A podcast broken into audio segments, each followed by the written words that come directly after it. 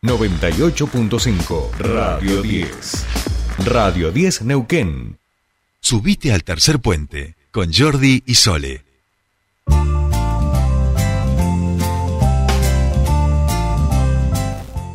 Bien, continuamos con más Tercer Puente. Y ya saben que este programa es eh, amigo de los animales, este programa eh, está a favor de eh, favorecer el espacio y los mismos derechos para también para los animales. Y vamos a meternos ahora en un proyecto que por supuesto nos interesa también de forma personal y tiene que ver con el traslado de mascotas en el transporte público y la forma de habilitar que esto ocurra. Hoy en nuestro país al menos yo no conozco que, que, eso eh, esté ocurriendo, no sé si habrá otras provincias, pero vamos a preguntarle todo esto a quien ha presentado un proyecto de estas características en el Consejo Deliberante de la Ciudad de Neuquén.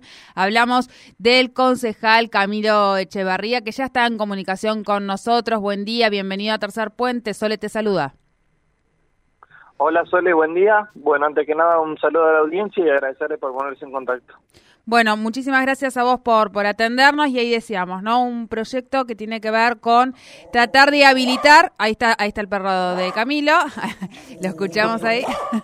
no, estamos hablando, eh, es un sonido del operador, no sé si lograste escucharlo, Camilo. Bueno, decíamos, estás, presentaste un proyecto que tiene que ver con eh, poder trasladar a las mascotas en el servicio público. Contanos un poquito cuáles son los detalles. Yo decía, bueno, no, yo al menos no conozco algún antecedente en el país. Comentanos si esto lo han visto, ustedes lo han estudiado eh, para poder presentar este proyecto.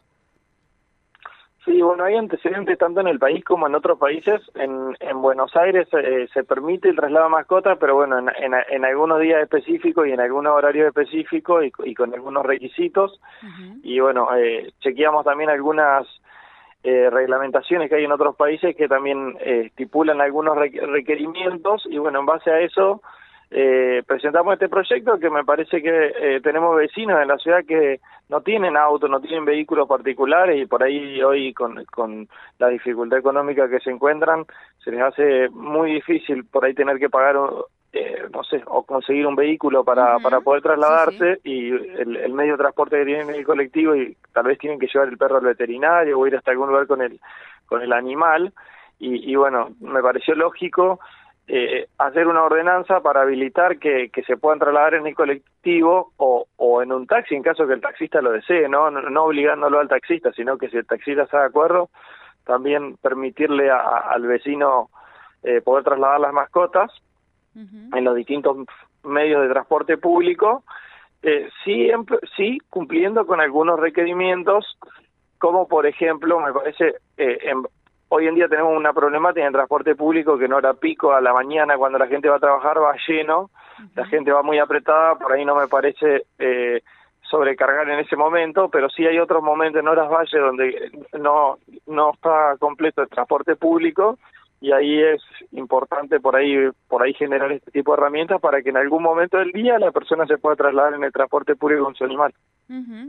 Eh, bueno, ahí yo entiendo que también tiene que haber como un trabajo, debe ir acompañado de eso, imagino, de un trabajo de concientización, de información y demás, porque eh, ahí el, el, problema también somos las, las, personas, digo, tanto las personas que no tienen la mascota como aquellas personas que por ahí, teniendo la mascota, no terminan siendo del todo responsables de esa mascota en cuanto a, a las formas, esto de decir, bueno, tener la responsabilidad, digo, no lo vamos a hacer en un horario pico, eh, tratar de llevar a la mascota con su correa, ese tipo de cosas que seguramente va a tener que ir acompañado, ¿no? Sí, por supuesto. Bueno, como todo, genera tener una mascota genera una responsabilidad, como genera una responsabilidad para para quien quien, quien tiene el cuidado de la mascota. y, y, bueno, es importante el, higiene de la mascota, que la mascota cumpla con, con el calendario de vacunación, con eh, su libreta sanitaria, eh, bueno, en caso, dependiendo del tipo de mascota que sea, eh, si es, las dimensiones y bueno, si hay, digamos, y, cómo está educada la mascota para evitar cualquier tipo de accidente o, o, que moleste eh, al, al resto de las personas que, que deseen utilizar el medio de transporte público. Bien, bien. Eh, esto igualmente no, o sea, es como la parte me parece más compleja. Hasta acá hemos avanzado, hay un programa de la municipalidad que tiene que ver con comercios eh, friendly con, con las, eh, los animales. Eh, pero yo al menos que, que, he vivido en España, digo, en España, por ejemplo, eh, se puede entrar a cualquier local comercial salvo que, que haya comida, eh, donde ahí sí hay ciertas restricciones, se puede entrar a cualquier local, un banco, cualquiera, con, con el animal siempre atado, pero no hay todavía transporte de mascotas, eh, al menos en, en, los principales lugares turísticos no lo hay, con lo cual por eso preguntaba, digo, los antecedentes de, de aplicaciones en otros lugares. Imagino igual que también tiene que ver con una decisión personal, que cualquier taxista puede decidir eh, poner este servicio o no, como decías vos. Sí, nosotros tenemos que diferenciar, en la ordenanza diferenciamos dos puntos en el sistema de transporte de la ciudad uh -huh. público.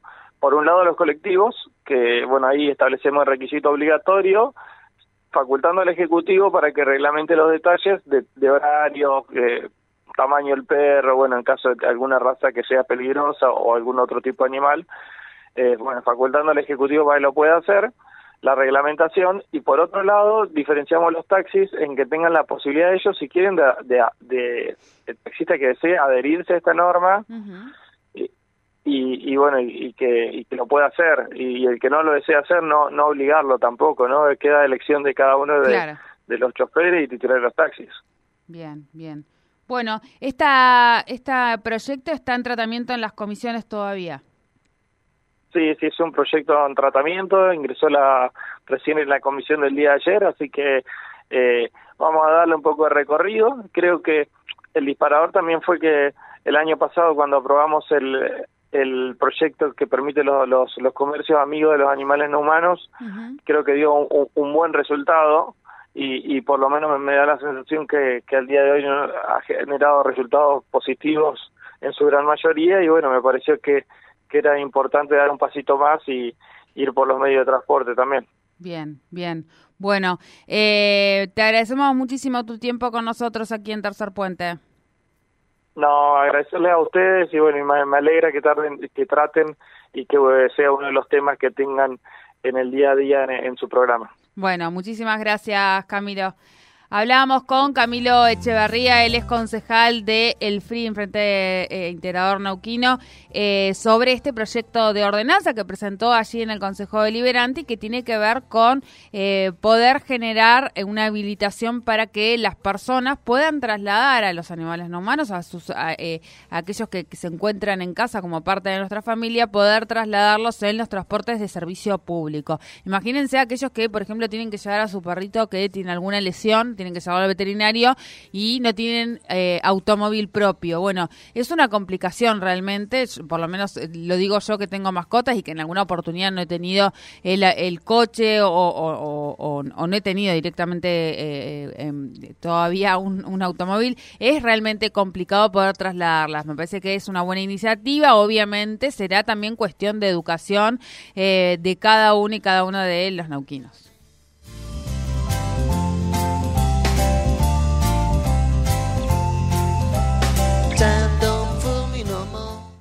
Subite al tercer puente con Jordi y Sole.